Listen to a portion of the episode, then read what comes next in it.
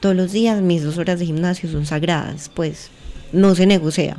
Así tenga que trabajar, así tenga que estudiar, así esté lloviendo, pues no importa. Y así siempre fue.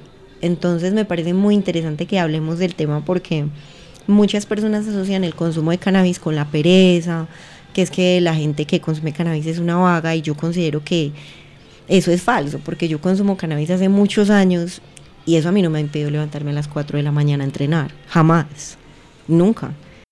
Yo no cambio un porro por nada. O sea, un porro pegado. No, no mercado, porque es que va, más vos te fumas las babas ajenas, weón. que es que eso es lo que la, gente no piensa. Parce, no, el porrito, el cariño, tin, tin, la... Si es en máquina, listo, en máquina porque queda perfecto, weón. Entonces uno es como, eh, ¿qué es eso tan melo? Y carbura perfecto. Yo solo armo con máquina, weón, pero es porque no he cogido la habilidad. Y bueno, y, se vale, weón. ¿Vos sabes? ¿Va usted? Sí, claro. ¿Y qué tal un buen armador? me quedan, me quedan como un chistris a veces, pero funcionales, pero funcionales. Ah, no, así pues yo también. En no, frutas. pero, pero, me queda, funciona, Me encantan funciona. frutas.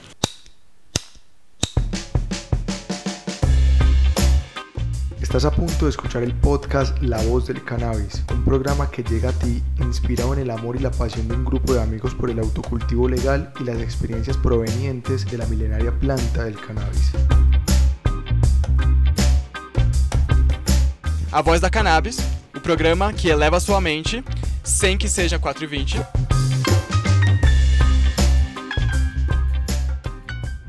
Advertimos que nuestro contenido es para mayores de edad. No motivamos el consumo de cannabis o malas prácticas que puedan llevarse a cabo con la planta. Ahora sí, empecemos.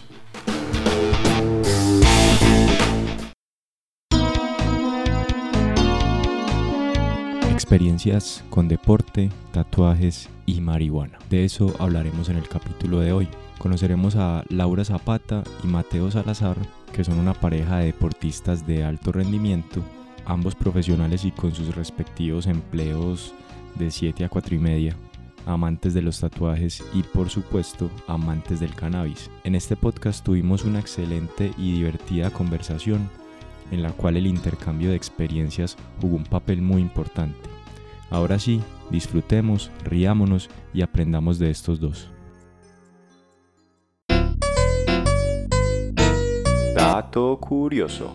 Bueno, de pronto para los que han estado juiciosos escuchando nuestros podcasts, recuerdan que en nuestro capítulo número 16 realizamos una tertulia canábica internacional en la cual participó países como Francia, Brasil y Colombia obviamente. Una de las personas que estuvo en esa conversación con nosotros fue el brasilero Angelo Pichitelli, investigador del cannabis que estuvo pues una buena temporada acá en Colombia participando de varios eventos y conociendo pues varias personas, haciendo varios contactos, de modo pues que estas experiencias se las pudiera llevar para su país Brasil. Resulta que Angelo nos envió un mensaje en audio el 3 de diciembre del 2019 que es nuestro dato curioso en este capítulo. ¿Cómo está la situación actualmente de cannabis en nuestro país hermano Brasil? Andrés, hermano, ¿qué tal? ¿Cómo te va? Parce, tengo excelente noticia. Hoy por la mañana se aprobó en Brasil por nuestra INVIMA la reglamentación del mercado del cannabis medicinal en nuestro país. La producción, distintamente a lo que había previsto yo, la producción y lo que, bueno, todos esperaban, la producción no va a estar permitida. Así que no habrá una mata de cannabis en Brasil, tampoco se podrá importar la, la flor. Pero habrá una oportunidad tremenda para la importación de aceite crudo y producto final.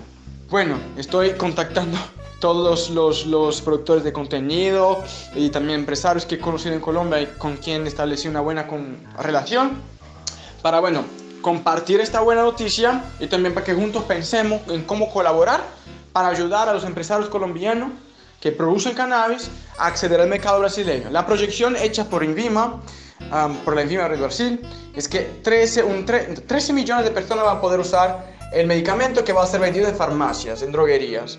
Así que, bueno, me parece que es como una tercera parte de toda la población de Colombia utilizando este medicamento, este medicamento, esta medicación en mi país. Me parece chévere.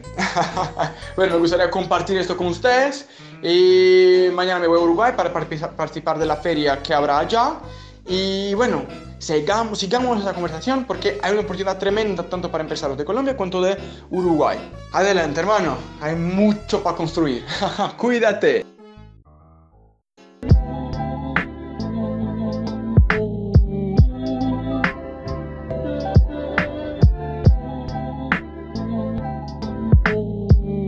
¿Qué tal? La voz del cannabis, el programa que eleva tu mente. Sin que sean las 4.20. El día de hoy, a petición de muchos de nuestros oyentes, vamos a hablar de un tema pues que llama mucho la atención. Estamos en este momento en la ciudad de Medellín, ahorita estamos hablando con uno de nuestros invitados y nos decía que es la capital fit de Colombia. De eso vamos a hablar y vamos a tocar después Entonces- otro temita que también van a ser los tatús. Entonces vamos a hablar del ejercicio, de los tatús y la influencia del cannabis en estos dos aspectos. Exacto, entonces nos encontramos acá en el estudio, nuestro estudio ambulante, con Laura Zapata y con Mateo Salazar. Ellos son pareja, ellos son dos personas que son unos apasionados por este tema del fitness. Laura es abogada, Sí. Mateo es ingeniero mecánico y no, les dejamos acá el micrófono abierto para que cada uno nos cuente un poquito de su historia, cuántos años tiene, quién es. Acá se están robando la ola con las miradas. Piedra, papel o tijera. Cabezado. Ay, piedra, papel o tijera, pues. Tírenme un piedra, papel o tijera ahí. Un, dos, tres, piedra, papel, o tijera. Es un padre con un dedo, güey. Es que el chuzo, que güey. Chupa, chupa.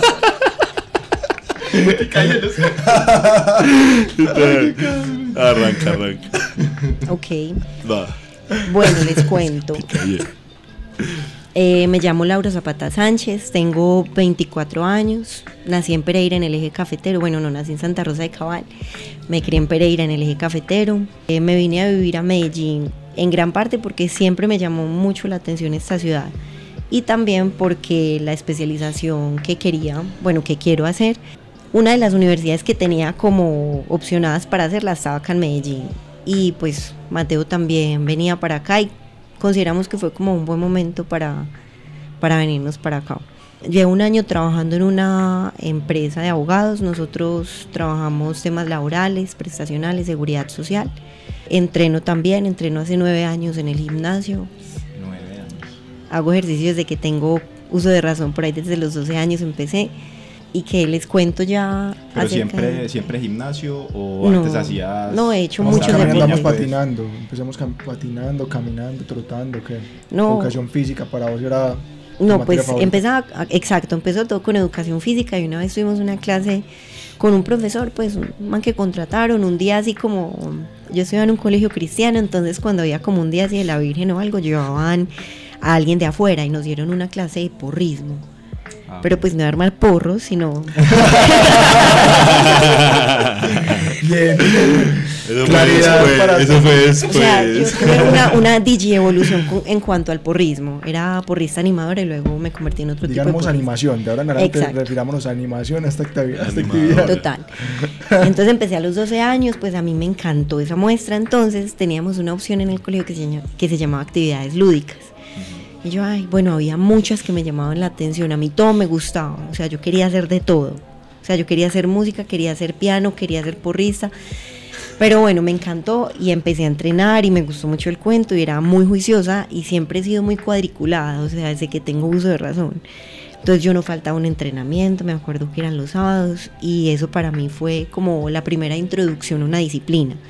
Y yo creo que cuando uno quiere empezar en algo así, en un deporte, pues para dedicarle constancia lo ideal es empezar en equipo. Porque llega un momento en el que tú te sientes necesitado por ellos, no, yo no les puedo quedar mal, yo tengo que asistir, entonces tú te motivas y se motivan mutuamente. Y así empecé. Entonces ya digamos que gracias a eso fue que el gimnasio se me dio pues muy sencillo. Todos los días mis dos horas de gimnasio son sagradas, pues no se negocia. Así tenga que trabajar, así tenga que estudiar, así esté lloviendo, pues no importa. Y así siempre fue. Entonces me parece muy interesante que hablemos del tema porque muchas personas asocian el consumo de cannabis con la pereza, que es que la gente que consume cannabis es una vaga y yo considero que eso es falso, porque yo consumo cannabis hace muchos años y eso a mí no me ha impedido levantarme a las 4 de la mañana a entrenar, jamás, nunca. Entonces, qué chévere que tengamos este espacio para debatirlo y para discutirlo. Eh, bueno, mi nombre es Mateo Salazar Castaño, tengo 28 años. Como les había contado, soy, soy ya soy veterano. Ya, ya estoy llegando a los 30. sí, sí, ya, Ya, ya, estoy ya. llegando a los 30. Sí. no me hagas sentir mal, 30, ay, qué ancianos. Eso me angustia, pero bueno. Ahora es una niña, ¿no? Sí, no, inocente. Parce, soy ingeniero mecánico. Llevo haciendo ejercicio hace más o menos por ahí unos 10 años de mi vida. Realmente en la infancia fue lo, lo típico, el colegio, el, el- el equipo de fútbol, la educación física, pero yo realmente fui muy, fui muy malo para el tema de deportes en el colegio. Además que fui muy gordito después de que entré a bachillerato, parce. Pero me volví gordo, cada vez más gordo. Morbido, Entonces me fui como, como volviéndome gordo, weón, de manera como Cuando- factorial. Cuando uno es y- gordito, pues por ejemplo yo en este momento estoy pues un poquito Sí. pasadito de peso, pero a mí no me dicen gordo, o sea, era de los gordos que le decían, hey gordo. Claro, eh, Milton. claro, weón, háblame de lonjas. Claro, no, no, no, sí. Y Además, mi colegio era súper cruel, weón. Nos tratábamos súper cruel. Entonces habíamos varios gordos y todos éramos muy grandes porque yo era de los más altos también. Sí. Yo mido 1,90, en el colegio medía 1,80, o sea, pues siempre fui muy alto. Y los otros parceros que tenían en el colegio también eran más gorditos, pero yo también era muy gordo, pero yo no me veía los pies. O sea, no, yo era obeso, estaba ya en la obesidad mórbida. ¿Cuántos datos estás dando, güey? No, es de verdad, o sea, tuve un cambio radical de vida. Porque yo en el colegio terminé siendo gordo, o sea, yo solamente tocaba bajo, eh, me dediqué como al tema de la música, eh, el tema del colegio, parce, como les dije, jugué fútbol muy, muy poco, porque además también tenía un problema de, de ligamentos, que tenía una hiperlaxitud, entonces se me luxaba muy fácil las articulaciones, la rodilla, tuve luxación de rótula varias veces. Entonces por eso tampoco hoy eh, me, digamos, me, me introduje mucho el tema del deporte, no me apasionó por ese mismo tema. Y además, de verdad, sí, era muy gordito, weón, de verdad, terminé siendo súper gordo. Para hacer énfasis. Pesaba como 125 kilos, 130 marica. kilos, parce, ¿no? ¿A qué edad? A los 17. Uy, No, estaba súper gordo. entonces eras músico en ese entonces. Sí, era músico. y gordo. Además solo rock and roll, entonces solo cerveza, full cigarro, yo me crié, yo me maduré muy biche, weón, porque yo parchaba con gente mucho mayor que yo desde muy chiquito en el centro, y ahí va el tema de los tatuajes, entonces, porque todo el tema de la rebeldía, el tema de las bandas, de tener como, como de buscar esa, esa afinidad al rock and roll, weón, Sí. uno se va Anarquía, juntando, anarquía. eso, al punk, entonces tuve parceros de, de- de muchas escenas diferentes, parce, a lo largo de- del, del tiempo de la juventud de, mi adolescencia en muchas ciudades, en Pereira, en Armenia, en Bogotá, en Medellín, en Ibagué, o sea, fue algo muy chimba porque precisamente tuve una banda, entonces tocábamos, conocimos mucha gente y de verdad, cuando tenés, digamos, esa afinidad con la gente, eso une mucho a las personas. El tema de los tatuajes, parce. Eso hoy en día, porque tristemente se está se volvió hace mucho tiempo un negocio ya full, full HD, Sí. ¿cierto? O sea, eso ya está muy industrializado y se perdió el concepto del arte, weón, y en lo que realmente a mí me enseñaron que, que era el tatuaje, ¿cierto? Y lo que de pronto en su momento peleé, porque también obviamente en mi, en mi época, pues que es como la misma de nosotros, weón, el tatuaje estaba muy, muy tabú, mi mamá, parce, me decía que no, que cómo se le ocurre, yo me quería hacer un yang. otro. No, se liso. Un yin yang. Parce, un código de barras, acá atrás del cuello. No, no, que no te imaginas, weón, no acá abajo. Porque eso era lo, lo típico, ¿sí? o qué? Sí. Pro Linkin Park, las llamas, que tran, entonces eso eran como las referencias. Parce, y un día precisamente trabajé para comprarme un bajo, weón. Me di la pela trabajando en una tienda de telas en Pereira, parce, y me compré un bajo brutal que, parce, era como mi enfermedad. Y me sobró una luca. Yo dije, no, parce, este fue el chance. Me va a tatuar. Esto sí, esto sí no lo saben, esto sí es material inédito, weón, o sea, súper explícito, nadie lo conoce, weón. En el, loga- en el local que me iba a tatuar era el más tradicional de Pereira, se llama Sacred Skin, todavía existe, parce, y se son panas míos hace muchísimos años, los dueños originales y los actuales. Fue el lugar donde, que conocí y que se me viene a la cabeza cuando hablo de tatuajes, parce, en mi época o cómo lo conocí. Ellos son el primer referente que se me viene, ¿cierto?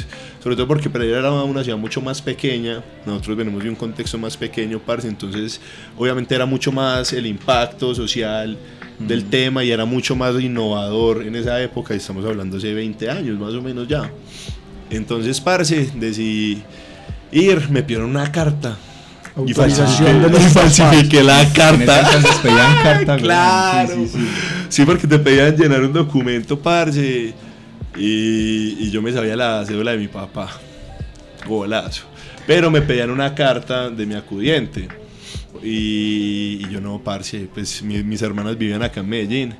Entonces me conseguí una parcera allá en, en Las Telas, pues una cucha cajera, allá donde camellaba y le dije que si me ayudaba, que dijera que era mi hermana. No, nada, era una señora, una mamá, que si me ayudaba. Porque yo le daba tajaditas ahí en el almuerzo, parce. Y me dijo, sí, sí, hágale, hágale, que yo le ayudo, listo. Parce, afortunadamente no me pidieron el- la, la carta al fin. Pero ya ibas con la carta. Pero pues, la obvio. llevaba, parce, ya armado, plan A, plan B y plan C. Me escapé del colegio, o sea, en ese momento. O sea, hizo toda la cagada completa, parce. No, papi, o sea, si iba a montar la mano, es, pero contado, o sea, huevón. Saltando, huevón, enclavado. Parce. Entonces, no, marica, me volé dos horas antes, porque eso era en el centro en Pereira. Eso era en la séptima, como con 14, huevón, por, por la antigua Cámara de Comercio. Y yo estudiaba en Cerritos, que es en la PM, weón, es como decir acá, ir al centro y vos vivir acá en Envigado, o sea, en la mierda con bis, weón, te demoras demasiado. Mientras además me hacían el stencil, me tan, tan, tan, todo el tema, me envolvían, eso fue un viernes, yo la me la craneé súper craneada, weón, para poder tener sábado y domingo y descansar, para el vinipel, el cuidado, pero yo llegué súper tarde, weón, a mi casa. En esa época el celular pues era lo más básico, weón. 11-0-0. No, ni eso, parce. Yo tenía una De herencia de mi mil. mamá. Todavía tenía antena, Y de weón. minuto a mil, que el minuto De los grandes, weón. No, yo tenía herencia. Ay, el menor, weón, de, de dos hermanas. El ¿no? 5125. Claro, Eso. El que- Nokia Y había uno que tenía un infrarrojo acá arriba. Sí. Parce. Y me volé y me lo hice, weón. Yo llegué, le metí el buque a mi mamá, weón. Le dije que estaba de un amigo, que nos fuimos a jugar play, que se me pasó el tiempo, que. que ¿Qué- tin, ¿En qué, en qué zona te lo hiciste? ¿En qué zona te lo hiciste? Parce en la pierna. Ah, Como, como buen, Principiante. buen principiante en el muslo. Pa, el primero. ¿Y qué tal tu Jin Yan? No, nada. Parce, finalmente me hice algo hasta, hasta todo, todo bonito. Todo y profundo, todo sí, profundo. weón, suena ahí la música de fondo. Ahí la ponemos. Parce, literal, weón. Me hice eh, un hueso y el nombre de una perrita que adoptó mi hermana. Y resulta que esa perra fue un cambio extremo en, en la familia de nosotros, weón, porque mis papás cero perrunos. En esa época nosotros nos vinimos todos de Pereira, entonces mis papás quedaron solos. Finalmente la perra terminó en Pereira, entonces realmente le cambió la vida fue a mis papás. Entonces fue bacano por eso, porque realmente les, les dio un nuevo, digamos, un, un nuevo enfoque bueno en la vida. Porque los papás finalmente están siempre por los hijos, pero ya la falta. Entonces el hijo, el, el perrito se vuelve ya una compañía, huevón, día a día. Entonces se llama Mica, se llamaba Micaela, ya murió hace este año también, parce. Entonces me la hice con un numerito porque la perrita era tatuada. Tenían en la oreja tres números, porque acá en la perla las tatúan. Pues por, por identificación y por verificación de, de- y estamos hablando pues hace 15 años, para ver que no las devolvieran. Entonces me lo hice 598 y ese fue mi primer tatuaje, parce. Me lo hice a color, me lo hice con un tatuador que se llama Simón Vélez, que todavía sigue tatuando, es muy pro, weón, tatúa en, en Nueva York hoy en día. Es el pro hoy en día en, en- en old school, en vieja escuela, pues ya tradicional. En su momento era, era una época muy distinta, parce, los colores, los diseños, Los pigmentos. los pigmentos, todo, parce, como te digo, se, se ha perdido mucha esencia del tatuaje. A mí me tocó cuando los tatuadores armaban las agujas delante de uno, huevón, o sea, las soldaban, desinfectaban los tubos en el autoclave, en el ultrasonido, o sea, ya todo es muy industrial, mira que ya todo es Ya plástico, ya es desechable, ya. Pégalo a la máquina y dele. Exacto, weón. No, a mí me tocó tin, tan, tan, tan, tan. Parece como las afinaban. Aprendí mucho del tema, nunca tatué porque me primero dibujo horrible, weón. Tengo el arte en el orto, weón. O sea, mal. Dibujo básico, en palitos, weón. Entonces, primero por ese lado, segundo no me veo tatuando, weón. Cinco horas uno ahí dándole, no, parce, o sea, mato al man. Se prefiere los fierros. Sí, weón, yo prefiero a lo que vamos, tin y puta y chao. Entonces, no, no, nunca me tramó, pero la mecánica sí. Entonces las máquinas son súper interesantes, weón. El sistema, la pigmentación, ya la parte biomédica, weón, de los pigmentos, de las agujas, De la sistema, cicatrización. entonces. de la funcionalidad de las máquinas, la diversidad, rotativas. En, su época hubo neumáticas, cómo afectaba eso, cómo se afinaban, cómo daban más, cómo las calibraban. Me metí mucho, pues, en ese cuento porque muchos de mis, de, mis parceros de mi círculo social íntimo eran tatuadores o son tatuadores hoy en día. Entonces siempre hizo parte de mi vida desde muy chiquito. Yo me maduré muy bicho pues por ese lado, huevón. Entonces me empecé pues a tatuar, pero mira que nunca consumí nada, parce. Yo fui muy sano toda mi vida, huevón. Era muy borracho. Eso sí, parce, fue... Me gusta mi ADN, huevón. Como buen rockero. Me gusta más el, el- la pola que el arroz, huevón. Como buen rockero y puro derby, parce, porque no hacía sino fumar cigarro que da miedo. Sí. Y a escondidas, ay, parce. ¿Usted por qué Entonces- huele así? No, mami, es que está Con en la sala de mantenimiento de... Ay, Son los amigos no. de los que fumaban al lado mío. Y nos la maquinábamos, nos quitamos la camiseta y fumábamos en el parqueadero, güey, sin camiseta. no, es que estábamos maquinados. Bueno, Este- este es un adentrándonos, ampón, este es adentrándonos en este tema, pues, que, que es la voz del cannabis, ¿cierto? Eh, el cannabis, ¿cómo llegó a sus vidas? ¿Y qué relación tiene con esas actividades que ustedes desempeñan?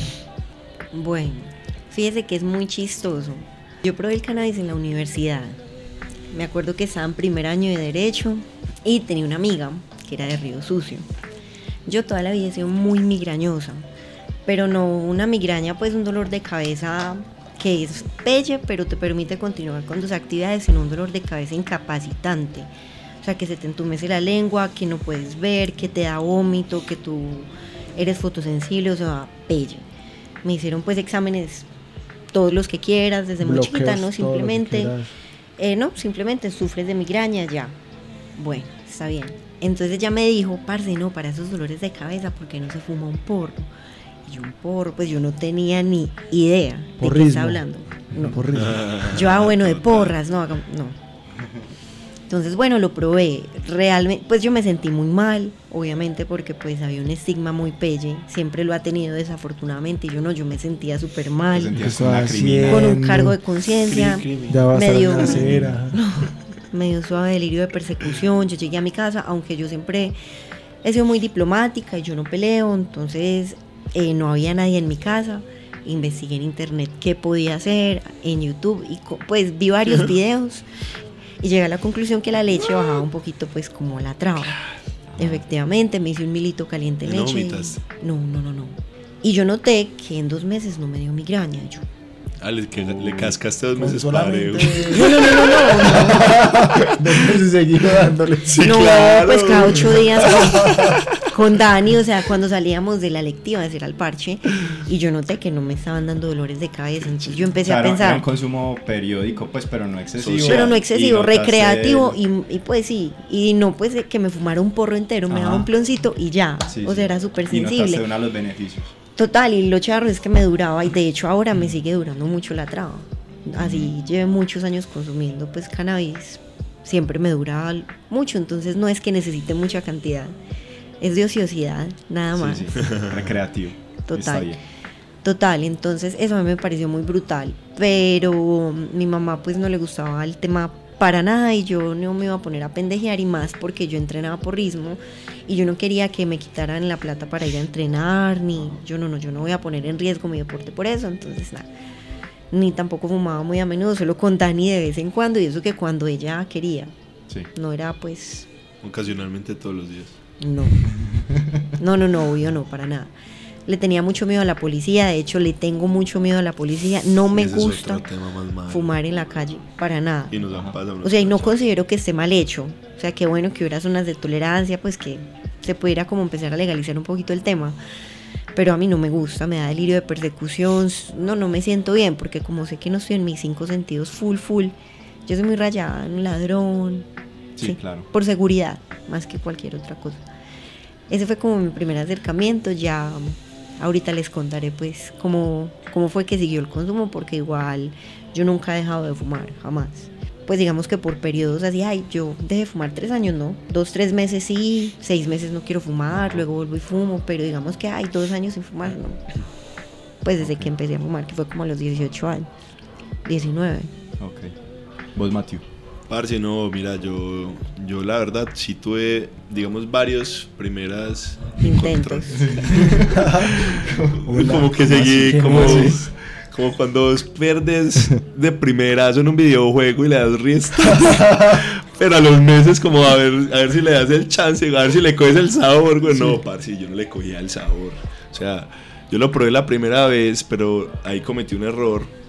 Pienso yo, y primero fue que fumé mucho, yo no conocía nada de nada, güey, ni, ni, ni tipos, ni, Ajá. ni tipos de, de hierba, ni cantidad, ni cómo venían, ni... No, y, vos, y vos acostumbrado a fumar cigarro, ya sabías la técnica. pa- Exacto, weón. Yo, y, y es muy distinta la bocanada de un Sí. porro a de un pucho, parce. Entonces, yo no tenía ni idea. Y eso fue un, un criposo, weón. Eso sí olía, yo nunca se me va a olvidar el, el olor, weón. Olía súper rico porque olía mango delicioso, parce. Un blon. No, no, no era un blon. papel. El, el- olía a mango biche la hierba, weón. Sí. Parce, y, y no, era un papel. No, de esos barateros. De arroz, pues, un papel de los Sí, parce. Eh, les traímos de esos, de los clásicos, traímos No, de los, de los actuales y de los clásicos, de los smokings. Los smokings son los, Los más vieja guarda. Sí. Marihuanero de los 90. Y los red. Marcos, me da un smoking. Que a 100. Eran a 100. Así a 100 los compré yo una vez. un cuero 100. Parce, entonces lo probé con, un, con unos panas del colegio. También, parce, como de- del tema del rock y todo eso. Lo probamos por ahí por mi casa abajo. Prendimos un porrito. Mis papás no estaban, estaban fuera de la ciudad. Parce, y me di. eh, Y el otro error que cometí fue que fumé mucho. Sí. Por lo mismo, porque yo no sabía, no era mi. Parce, y me da ese babeado, ese frío que le da a uno. Uf, marica, que vos sentís helado el cuerpo y sudas frío y, y vos- me dio la pálida, marica. Me, me, me, me, me maluqué. Y efectivamente, parce, queda así, como petrificado, weón. Estaba tan colino, weón, que, que estamos fumando en un batecito. Después, porque primero fumamos en el, el, El el porrito porro. que les decía, después en el bate, y yo pensé que le están echando es que dólares al bate, weón. Y yo no sé en qué película estaba. Y estaba con unos muy buenos amigos, con mis mejores amigos de la época. Entonces fue una cosa rara, pero parchada. Pero no, marica, me maluqué y finalmente me dio un delirio de persecución horrible. Salí corriendo y me maluqué. Llegué a la casa a dormir, a tostar, a fritar. Eso sí, me di cuenta esa noche que, parce, dormir traba es la cosa más deliciosa No. que hay en la vida, weón. O sea, eso es lo más delicioso. ¿Qué sentiste? ¿Qué sentiste? No, parce, me sentí tan descansado. O sea, fue un, un descanso de- diferente, porque sentí un descanso como mental raro. Y yo estaba muy joven todavía, tenía que 17, 18 años. Pero no me encantó, parce, la experiencia, eso se quedó así. Luego volví a intentar varias veces, pero también cometí el error que estaba borracho. Ah, Parce, y me di unas pálidas y vomitaba y me quedaba frito por ahí, weón, en un balcón, no, weón. O sea, eran malas experiencias y me quedaba el sabor de la huida el otro día. Sí, Entonces la asociaba. Yo no, parce. eso fue la weed. Entonces, con eso nunca más intenté. Y resulta que a raíz de un tema, de un problema familiar, parce, mi mamá se enfermó muy feo del corazón. Tuvo una cardiopatía y estuvo pues al borde de la muerte. Sí, no, incluso estuvo en lista de trasplante de corazón, o sea, estuvo heavy el tema. Y yo empecé a tener muchos problemas de, de insomnio, weón. Yo estaba de practicante, parce. Y, y yo no, no dormía, no dormía, pues porque además mamá vivía en Pereira. Entonces obviamente yo no, no sé, no era capaz, weón, y, y el día a día me lo exigía. Yo ya entrenaba en esa época. Entonces le sacaba tiempo para todo, pero no, parce, yo, yo, yo sentía como esos cansancios que duelen. Les ha pasado como cuando uno trasnocha en la universidad dos días o tres días seguidos que, que, que uno ya es como con, con los ojos, parce, como fritos, como calavéricos, weón. Parce, era muy maluco. Y un parcero del gimnasio me dijo, hey, parce, pues mira, cuando yo llego de entrenar em- me doy los calvazos y aparte de eso siento que, que descanso muy rico, weón, y, me da mucha hambre. Entonces, para el tema del gimnasio, yo quería cuadrar en esa época. Yo estaba muy flaco porque me dediqué a montar cicla. Bajé a 70 kilos. Parce, y empecé a entrenar. Empecé a darle, a darle el gimnasio juicioso en un gimnasio en Laureles. Ese parcero me dio el consejo y yo hice, le hice caso. Fui al barrio, compré una promo de apanadas, no se me olvida. 8 pesos, dos que es. Es que también esa fue la otra, y me fue la mano otra vez. es que yo soy de extremos, weón. ¿Sí me entiendes? Esos de extremos, güey. Parce, y le cogí, digamos que cariño, pero no tanto, hasta que probé la pangola. Parce, y en amor a primera vista. Eso sí queda oliendo a sancocho, pues, weón, una leña. Pero, parce, era muy chimba, yo vivía solo. Entonces, me gustaba mucho. Eso sí, obviamente, las, digamos que las cantidades son muy distintas para sentir efectos. La pangola tenés que consumir muchísima más cantidad y la traes muy diferente. Pero es muy bacana. Entonces, como que mezclaba. Ese apanado era una cosa muy loca, weón, y, y traba mucho, pues lo que no lo conocen es un blon que alrededor tiene polen, Polen. ¿Cierto? Resina, resina. Kif. Resina, resina con, Kif, es kif, con kif. kif. O el- el- después de haber hecho el triturado con el grinder, todo, ese polvillo que queda, lo diminuto, es lo que le pegan directamente pues ahí al, al blond. Con resina. Kif. El kif. Sí, porque el polen lo sueltan los machos. Parce, una pregunta. Aclaración. Sí, entonces Sí, mero lo dato. habían dicho. Eso es mero dato curioso. Sí, sí, sí. Esa es la mejor parte del programa. Total. Bueno, para, que- espérate, para quienes no sepan, también para contextualizar, la pangola vendría Ah, siendo eh, un cannabis que es de una manera de producción muy rápida, que no es de las mejores condiciones, no tiene muy buen crecimiento, nutrientes, y simplemente cuando llegan y van a cortar, cogen todo, maduro, seco, macho, hembras, todo, y lo prensan. Los que están en el exterior, como el prensado paraguayo, del que ya hemos hablado, que yo me di cuenta hace como dos o tres capítulos que era eso. Pero básicamente eso, es un cannabis que lo cogen en alta cantidad, que no está bien procesado y lo pegan todo. Que tiene componentes psicoactivos, sí, porque hay unas flores hembras que están maduras, otras no, y ya tiene su efecto. Exactamente, y sobre todo que, digamos que después es que uno aprende la diferencia porque uno asocia en esa época de pronto a estar trabado, estar high, con una sensación muy distinta, que era fumar eh, eh, la pangola, que es lo que vos explicás. Como era ese pastizal, obviamente vos sentís, es una sensación de embombe. Sí. ¿Sí me entendés? ¿Vos alguna vez fumaste siendo pelado un cigarrillo, no sé, Sí, de, claro. de- de cualquier mata, de la finca?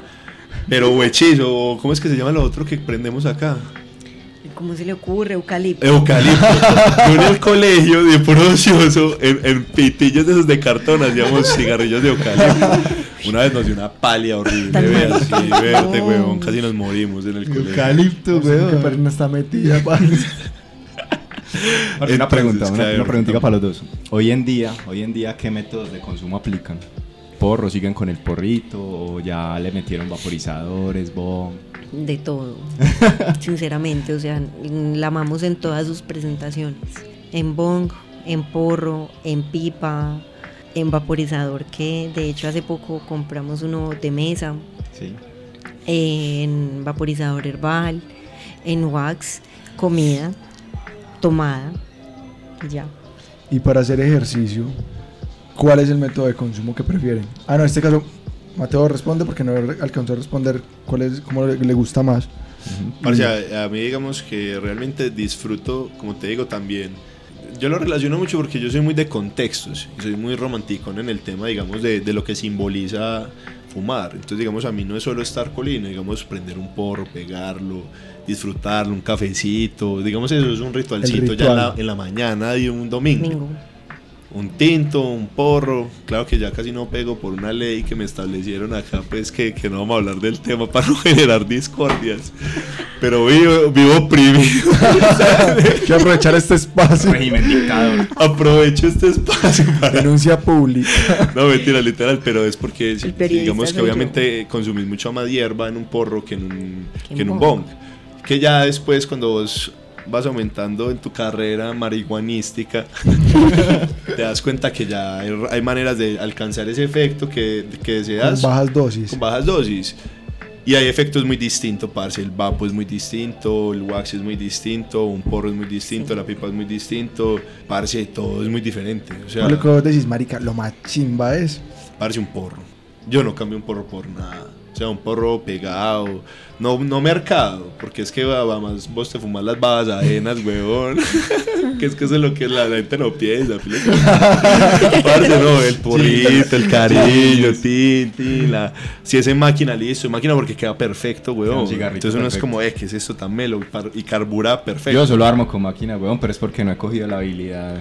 Y Yo bueno, y, y- y se vale, weón. ¿Vos ahí. sabes, va usted? Sí, claro. Uy, ahorita que está- está un buen armador, me quedan, me quedan como un chistris a veces, pero funcionales, pero funcionales. Ah, no, así pues yo también. En No, frutas. no, pero, pero me Frutas. queda, me encantan funciona. frutas. Fresas congeladas. Uno compra fresas de las grandes muy maduras y les pasa un pitillo y las congela. Ahí ya tiene una pipa de fresa, sabe delicioso. No le va a pasar maluco, el hielo no deja que... El que- tan fuerte. Exacto. Es muy rico. Se puede hacer con piña, con sandía. Parce, eh, Pues con cáscara de sandía. ya relacionando de pronto un poquito la actividad que normalmente desarrollan ustedes dos y combinándola pues con el cannabis, Sí. desde su punto de vista, utilizar el cannabis para la actividad deportiva, de pronto que nos cuenten antes, esa, antes de la actividad, después de la actividad. O durante, que tengo una amiga Ay, que dice que está ahí es que pum, Durante batecito puede ahí en tin, tin, tin, en la y los métodos de consumo. Ya los calvados. Uy, pero entrenar, de muy pronto con el porrito. Pues, parce, mira, yo te digo si quieres, primero, pues desde mi perspectiva, yo le tenía mucho, digamos, más que respeto, como pereza, weón, porque es que generalmente vos fumás, o en mi caso, para relajarme, ¿cierto? Pues para no hacer mayor cosa, weón. Hay gente que le gusta fumar para hacer cualquier actividad, obviamente dependiendo de la hierba, si es ativa, si es índica, ya eso lo conoces también después. Entonces, hay gente que le gusta, a mí realmente me gusta es para parcharme, weón, a no hacer nada, relajarme, a, a comer, a estar acá, a escuchar música. Hay contextos, pero no, no generalmente como para hacer una actividad que demande, digamos, ser, estar concentrado, digamos, para trabajar más en la vida. Para manejar, a veces es rico, si me entendés, no es responsable porque también hay que admitirlo, huevón, pero es algo que, que vos tenés un control muy distinto que manejar, digamos, con otras sustancias como el alcohol. Pero son, son sensaciones que vos disfrutas mucho porque además vos te volvés muy sensorial. Que, que me gusta, parce, hoy en día, yo sí me doy uno o dos plones en el bong y me tomo un preentreno. Resulta que obviamente me estoy tomando un depresivo y un, y un, y un activador hardcore lleno de estimulantes con, con cafeína, con betalanina, con varios estimulantes que lo que van a hacer es dispararme. Y cuando tengo ese enfoque con la weed, vos te metes en un túnel. Entonces vos quedas con un, literal, con una visión súper diferente. Quedas con un enfoque y una determinación. Y como tenés la energía del preentreno, parce, vos estás de una, tin, tin, tin, tin, tin, tin, te vuelves súper, súper, súper eficiente. Terminas muy rápido, sentís la contracción de manera diferente, pues porque obviamente como, como también esos estados te vuelven más sensoriales, vos sentís las fibras diferentes, la activación, como, como el tema de las pulsaciones, no sé, es algo muy distinto, o sea, llevas ese, ese nivel de pronto de concentración, en mi caso, a un nivel un poquito más profundo y más, más determinado. Pero hay que tener mucho cuidado porque, digamos, un plom más significa no quedarte en el sofá haciendo Vestido. nada. Vestido, listo y engalochado, huevo, porque no, se- no se va a parar de ahí nunca en la vida. Porque vos sabes, un plon es esa, esa línea delgada. Entre de estar o- estar frito y ya parcharte, weón. Que vos estás en un estado, cambias, weón, y ya solo te provoca mecato, weón, y Ricky Morty, weón. ya, de buena, ¿no? ¿Qué más te van a dar ganas? Entonces, por eso aconsejo que sea, pues, con, con prudencia, weón. Y el tema del consumo, no, a mí personalmente no me gusta que la gente llegue pisqueada a los gimnasios o a las vías públicas del ejercicio. Porque, parce, eso tampoco, digamos, no es que, no, no tanto porque esté bien visto, no, sino que también hay que respetar y digamos que no me parece, porque el hecho de fumar igual es malo para la salud, ¿cierto? Ya obviamente la weed, y digamos ahí sí hay un poquito doble moral, te lleva un enfoque y te lleva a un, a un estado muy distinto, pero, pero no sé, parce, yo el hecho de asociar como el cigarrillo, el consumo de, de, de- de humo, como con el deporte, no, no, no me encanta. Entonces, por lo menos, no por respeto, no lo haría, digamos, en, en una ciclovía, no, jamás. Y Pues, adicional, yo agrego algo ahí, pues en, en las vías públicas o en los lugares públicos como los gimnasios también van menores de edad. sí, Y total. la idea pues tampoco es como darles el, el mal ejemplo ahí con el tema. Total, parce, y sobre todo que, que hoy en día, digamos, la, la, la sociedad va a un ritmo muy distinto y lo que vos decís, los pelados asocian las cosas muy diferentes, huevón, y van a una velocidad muy, muy rápida, parce. Y el hecho de sentirte en otros estados es rico, huevón, ¿cierto? Y, y si uno a veces busca cosas diferentes, porque pues también es bacano experimentar algunas cosas, pero obviamente con prudencia, pero vos siendo pelado no medís las consecuencias de nada, Sí, ¿cierto? eso lo dijimos de hecho en el capítulo anterior que lo Total. grabamos con varios medios de comunicación canábicos. Una persona cuando es menor de edad no, no tiene desarrollado su criterio, ni siquiera pues su cuerpo y su mente totalmente. Entonces, pues la idea no es como uno llegar ahí responsablemente y tirárseles en la vida, pues por decirlo de alguna manera. Parce, es que eso es parte del respeto igual. Si me entiendes, yo, yo soy una persona muy respetuosa. En el temas de religiones no me meto con la gente, no soy muy religioso tampoco. En temas de política soy igual, soy muy neutro, trato de no involucrarme. Y hay que respetar espacios, ¿cierto? Entonces también yo veo que y asumo y pienso que no me gustaría que fuera al contrario, ¿cierto? Si a mí no me gustara el consumo del tema de sustancias es lo mismo. Digamos, mucha gente lo compara con que entonces que la gente consuma perico, por así decirlo, en los bares. A mí me impacta cuando uno ve a la gente metiendo, metiendo los pases en un bar familiar, pues, weón, uno queda como, hey, Sí, sí. pues estamos, está pesado el ambiente, ¿cierto? Entonces, la gente obviamente lo asocia, no es del mismo, de la misma magnitud y lo sabemos nosotros que somos consumidores, de pronto, pues de pronto no, pero digamos, uno sabe que, que, que, que está mal visto, obviamente uno sabe que es muy distinto, pues, consumir eh, hierba, weón, a consumir perico, a consumir no, tucia, a consumir mil cosas.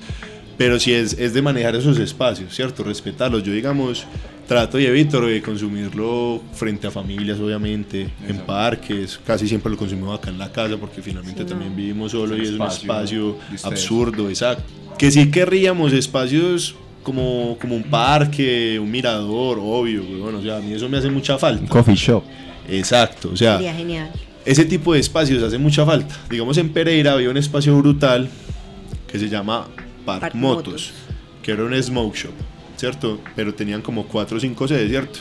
De hecho Laura, ahorita si quien les cuenta bien, ella fue imagen de ellos, ¿cierto? Entonces resulta que ellos montaron un, un smoke shop hace muchos años, pero montaron un sitio donde vos podías ir a aprenderlo. Entonces era mucho porque era como un callejón y vendían al fondo y vendían Arizona, todo era de la uso y vos podías ir a aprenderlo. Parce, eso duró muchísimo tiempo. Obviamente llegaba a la tomba, ahí había pues seguro. Bajaban las tiendas de mascotas al- atrás. Los engranajes bajaban los perros y todo. Parce, no, ¿sabes qué? Y tenía muchas sedes, incluso en Bogotá todavía hay una. Parce, y eso era literal un- una zona, Tolerancia. pero del todo. Parce, del todo. vos compras allá todo. Ah, parce, dame este blond, dame tin, tin, tin, listo. Obviamente no vendían weed, obviamente no. Te la rascaban, Tenían tenían una un vaina vapo. industrial, una cosa loca. Sí, cierto, tiene un rascador eléctrico brutal. Igual Ámsterdam, pues. Parce. Tenían una pirámide así, un Y vaporizador negro y eso, es de un bolsa. negocio muy Volcán, bravo. el volcán, el volcán. Volcán, una cosa loca. Digamos por ahí conocí ya que, que, que era un vaporizador, que era el wax, allá Otros fue que métodos de conocí el consumo. wax. Exacto. Allá fue donde conocí un poquito más. Yo digamos, si tuve bong desde hace mucho tiempo, por el tema también de la salud, me metí ese paso mental, por así decirlo, ¿cierto? Pero sí tiene su beneficio realmente. Sí, sí, sí. Sobre todo en el tema de la filtración. Exacto. Y la cantidad iba, también. ¿Cierto? Ajá. Vos incluso, pues como eso igual la WIT no tiene alquitrán ni nada, pero sí tiene obviamente otros agentes carburantes que no son benéficos pues para la salud. Sí. Entonces vos de- incluso después de mucho tiempo de tener el agua, obviamente se ponen de un color súper desagradable, pero entonces es, es bacano, ¿cierto? Lo disfruto mucho en Bong por lo mismo, porque voy a lo que voy, no molesto a la gente, el humor es relativamente Poco. poco. Incluso tenemos un, un Smog Body, que es un filtrico de carbón activado, ¿no han visto? Yo los conozco. Con eso lo tuve porque obviamente yo empecé a evolucionar al, mi A la legalidad, mi a la nivel, legalidad. así, mis pequeños pinos, weón, subversivos. Con capucha, eh, gonorrea. Parce, entonces, eh, así, pues ha sido un proceso. Entonces, como les decía, fuimos reacio del tema, pero con lo de mi mamá, lo probé, empecé a fumar y me quedé fumando, parce.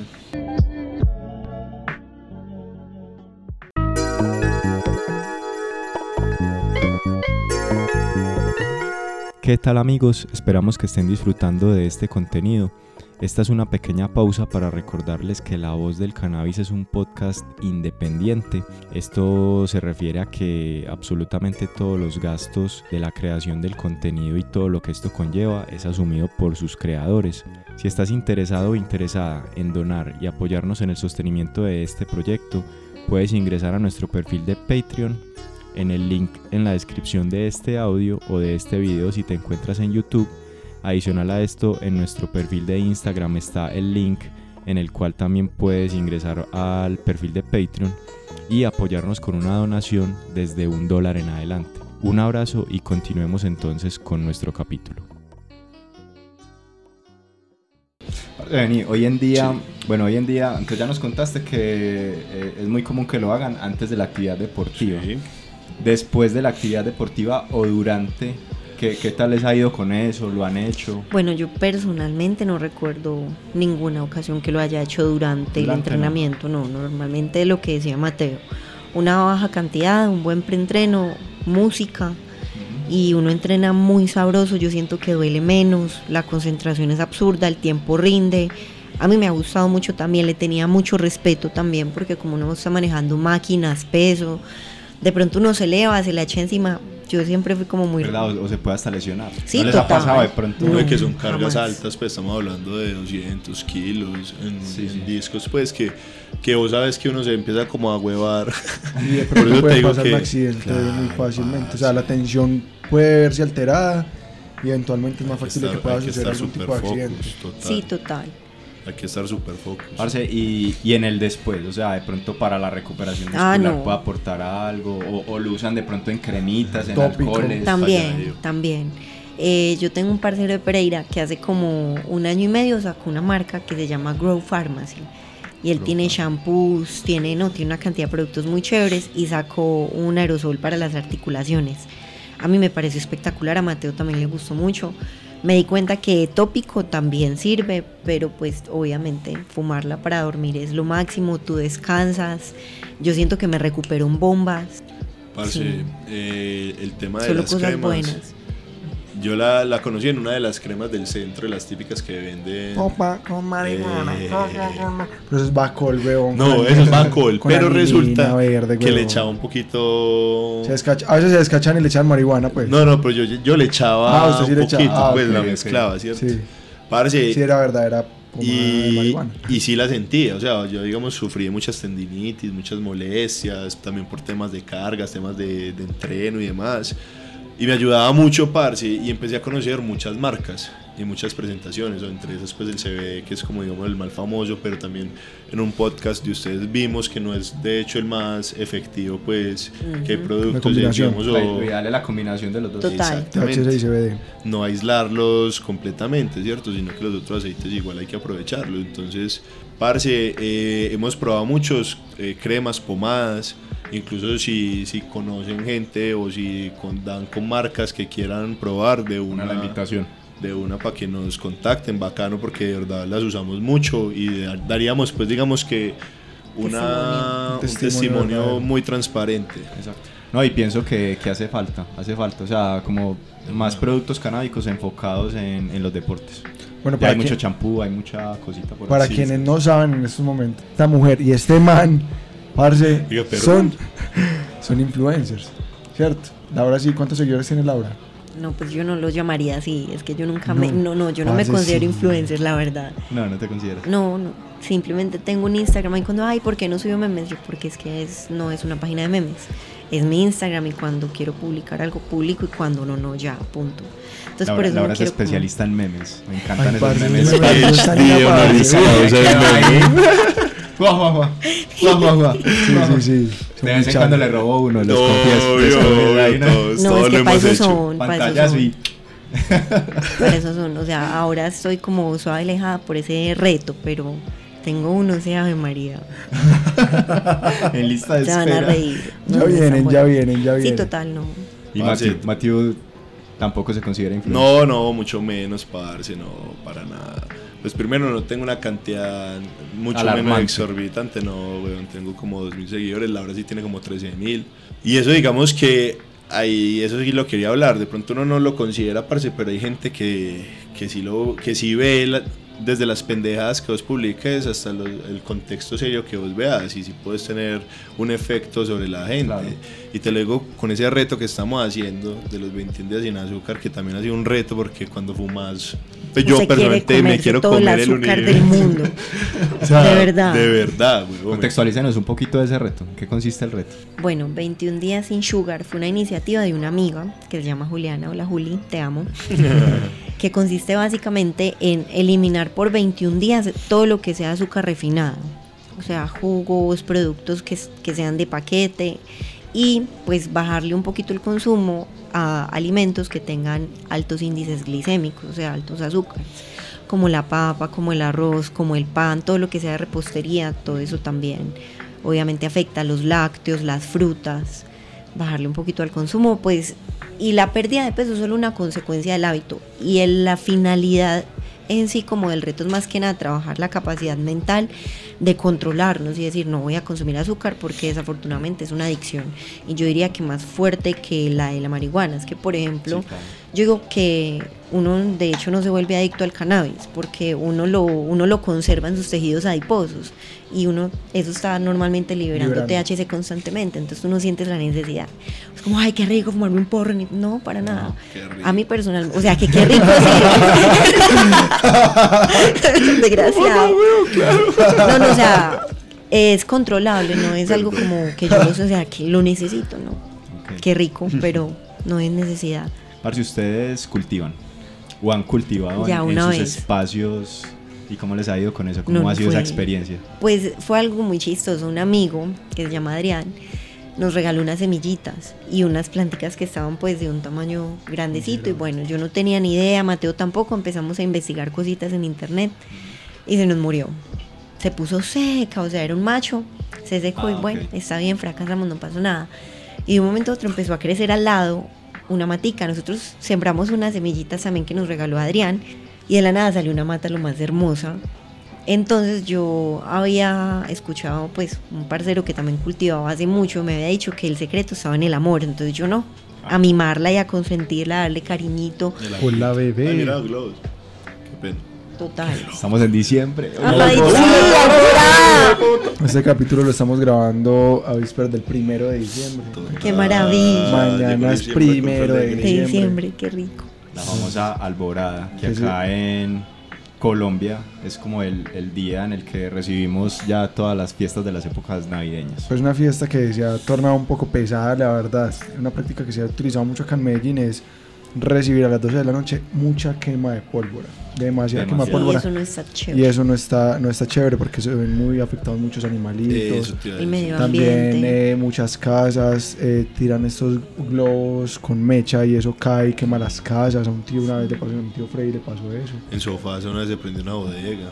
Sí. Entonces un eso llamar pues como también a la conciencia realmente. Ahí, ahí es- ahí que que de escucharon un es taco, pólvora. un taco que llama. Parce, no, y, y también que la, la gente sea un poquito más consciente y juiciosa en esta época navideña, parce, que, que el chorro y la responsabilidad van de la mano. Sí, parce. claro, conducir y alejarlos del vehículo, del trago, también de las mismas sustancias como el cannabis. Es mejor Total. estar completamente sobrio para hacer cualquier tipo de Lo actividad. mismo con la pólvora, no, no estar colinos, ni mucho menos No, no. manipulando una papeletas y tacos, y eso, menos los niños. Sí, sí, sí. total. Pues y conciencia. A mí personalmente la pólvora no me encanta, me parece que es quemar la plata, güey. Literal. O sea, la pólvora bonita, así, bonita, Colorida. bonita, bonita, bonita. Eso, eso. No la, no la pólvora chirrete. No, güey. Aunque yo quemé mucha pólvora chirrete. Yo también lo admito no, y ese- esa fue mi graduación de No, los ocho años, aprender a quemar. No, Entonces pero- es con la mano. Parce, una, una preguntita, pues obviamente nosotros los seguimos a ustedes en sus redes sociales y vemos que son unos engomados por el ejercicio. De pronto que nos cuenten un poquito del objetivo por el que hacen el ejercicio. ¿Ustedes compiten en algún tipo de, de disciplina? O, o- o cómo llegan pues como a, a materializar esos resultados? Pues, parce, mira, personalmente el deporte lo, lo encontré como un desfogue también, era un estilo de vida no muy saludable que tenía. Quería hacer un cambio, lo hice a través del ciclismo, luego el gimnasio, luego las pesas, luego y conocí el fisicoculturismo. Una vez competí, me preparé para una competencia en un departamental en Risaralda, quedé segundo, pero realmente no, no fue lo que esperaba. Me decepcioné un poco pues con, con el deporte acá, al menos en Colombia. Entonces realmente tuve un enfoque, parce, por un tiempo no muy definido hasta que me di cuenta que, que es que no hay otro mejor enfoque, hermano, que, que aumentar la longevidad de, de- de tu propio cuerpo, pues la calidad. Obviamente, pues a mí personalmente me gusta estar cuajo, me gusta las pesas, me gusta tener fuerza. O sea, lo disfruto, o sea, para mí es una actividad bacana ir a, a comer un metal un rato, parce, al sol y al agua, me gusta, lo disfruto. Porque lo mismo, porque el, el- trabajo manual me ha gustado mucho, entonces de pronto es como la manera que tengo a hoy de acercarme un poquito a eso, entonces lo disfruto más por ello. Y también obviamente los beneficios que tiene desde la parte estética, pues que, que no- es indiscutible. Si vos querés un objetivo y te quieres ver de alguna u otra manera, tenés que trabajarlo. Los cuadritos, Y, los y tu cuadritos. finalidad actualmente es incrementar más masa, verte viga, una mole o mantenerte. Parce, pues yo tendría de pronto un enfoque a aumentar un poquito más de masa corporal, sin afán, pues no tengo un afán de, de subir 10 kilos en un año, pues yo soy muy responsable con el tema. Vos tener que tener en cuenta que cuando vos subís de peso, tu corazón tiene que bombear mayor cantidad de sangre, o sea, te a, a tu, tu, tu maquinaria se adapta a una cosa completamente diferente. El trotar, el saltar, vos crees que saltas tanto, sabes que cuando uno no es juicio con el peso, uno siente la fatiga, se siente más queda más Las rápido. rodillitas. La rodilla, los tobillos. Es ganable. Yo por eso fue que no me fue tan Parce, yo digamos hoy en día lo disfruto, entreno con toda. Para mí, hoy lo que prima es la ergonomía, estar juicioso, que no me duela nada. Me, me he lesionado varias veces, nada grave afortunadamente. Pero sí soy de los que me hago exámenes semestral, veo cómo está mi sangre, veo cómo está mi. corazón. Exacto. Cómo están las transaminasas, cómo está el tema de la tiroides, cómo está la creatinina del riñón. O sea, hay que ser muy juicioso con eso porque además hay que tener cuidado que hoy en, día las industrias venden un sinfín de mentiras y de productos muy irresponsables que seguramente muchos lograrán su objetivo. Hay productos que dicen que, no sé, que pueden mejorar tu rendimiento deportivo en, un periodo X de tiempo y vos vas a ver y de pronto están plagas de esteroides y anabólicos metidos ahí bajo cuerda, ¿cierto? Y adicional a eso, parce, las están pirateando mucho también, Exacto, según he visto. A eso iba. O sea, te, te dan leche en polvo y pensás que te estás tomando la proteína, pues la, la de mejor calidad. Exactamente. O quién sabe, de pronto si es proteína vencida, reemvasada. O sea, hay un sinfín de. de Parce, vení, de cosas pronto, raras. aprovechando eso, ustedes que saben tanto del tema, una recomendación para las personas que nos escuchen o nos vean, que, le, que quieran de pronto meterse en el mundo del ejercicio y van a comprar una proteína. ¿Qué pues, se debe tener en cuenta? ¿Dónde ah, comprarlo? en qué lugares, de pronto, pues, como para que no vayan a comprar cualquier cosa chiviada por ahí. Me parece. Consejos, consejos. Bueno, no, lo más importante antes de cualquier cosa es entender que X producto que compres, llámate quemador de grasas, llámate eh, proteína, llámate aminoácidos, cualquier nombre científico chévere que suene, no te va a llevar a tener cuadritos en un mes, no te va a llevar a subir 10 kilos en, en 6 meses. O sea, hay que tener cuidado de, de la propaganda, ¿cierto? Total. Y saber cuándo y qué comprar. Hay gente que uno habla con ellos y dice, no, parce, yo 15 días entrenando y quiero saber qué proteína me puedo tomar. Parce, pues, o sea, es importante, sí, bien bacano que lo tengas presente, pero es mucho más importante que estructures tu disciplina de la alimentación en general. O sea, todo tu día a día, cómo está tu mañana, tu tarde, tu noche, el entreno, tu día a día, en qué trabajas, cuántas calorías puedes consumir aproximadamente. O sea, eso, eso ya está inventado, weón. O sea, eso ya es matemática pura. Vos calculas tu tasa metabólica basal, o sea, que es cuánto consumís aproximadamente en calorías con tu actividad física. Ya hay unas ecuaciones súper formuladas. Te calcula tus macros, que son tus proteínas, tus grasas y tus, eh, y tus carbohidratos. Y eso, si vos ves, son los tres pilares de, de la alimentación básica.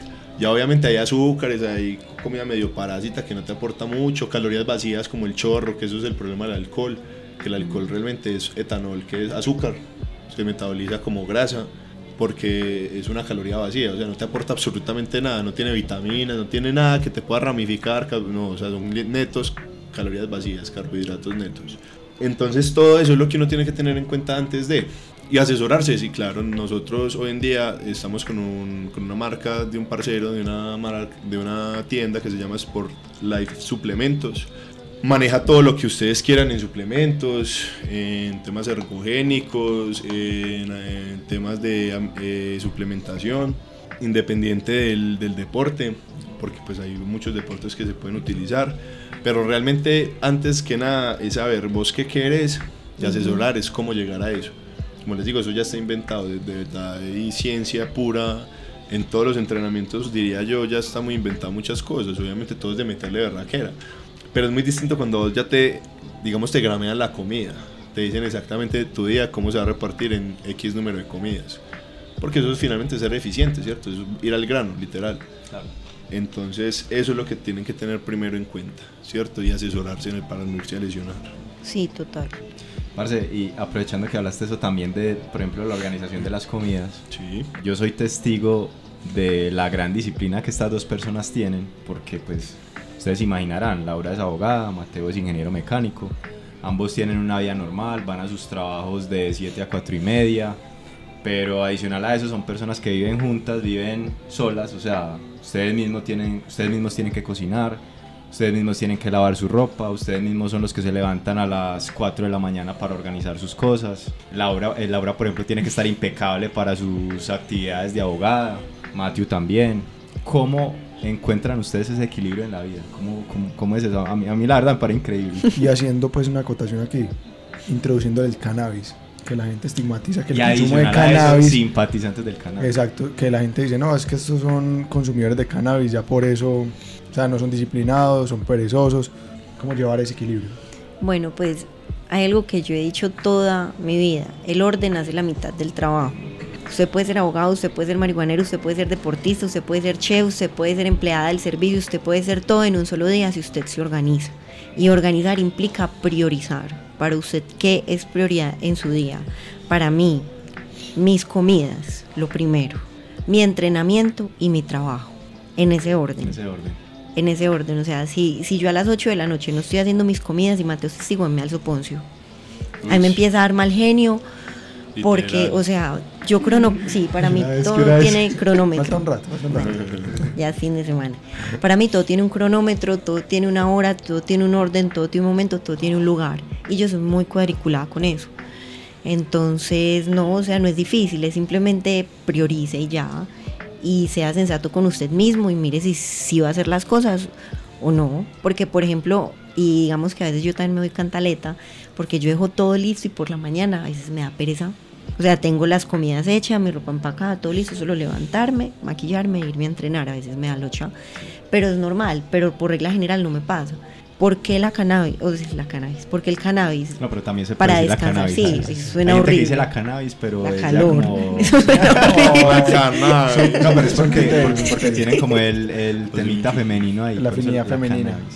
Ok. Para meterle como el toque femenino también. para dormir. Feminazi. O sea, pese a que tenemos jornadas muy, muy extensas, días muy duros, Muy porque, o sea, todo es, todo es con números, o sea, entreno de 5 a 6 y media, si a las 6 y media no me estoy arreglando porque esa es la otra, tengo que ir con mi cabello impecable, maquillada, bien vestida, pues yo no, no puedo llegar dejada ya. Entonces, le toca a uno andar con salón de belleza encima, con las comidas del día, con la ropa del gimnasio, con las cosas del trabajo, o sea, no es fácil, pero sí es posible. Si usted se organiza y se compromete y se organiza, no, o sea, yo no veo por qué no hacerlo. Que no, que es que yo no puedo hacerlas por la noche, listo, el domingo dedíquele sagradamente a picar los alimentos, por lo menos las verduras que duren más. No sé, la zanahoria, la cebolla, separe, organícese, es simplemente eso ya llegamos del trabajo, a mí me gusta mucho estudiar, entonces cada que tengo oportunidad hago un diplomado, un seminario, lo que sea, a mí me encanta. Y a las 8 sagrado mis comidas, están listas de 8 a 9, tratamos de acostarnos temprano y ¿por qué la incluimos tanto? Porque yo no soy capaz de dormir. O ¿Qué sea, si esté- Nunca nos dormimos.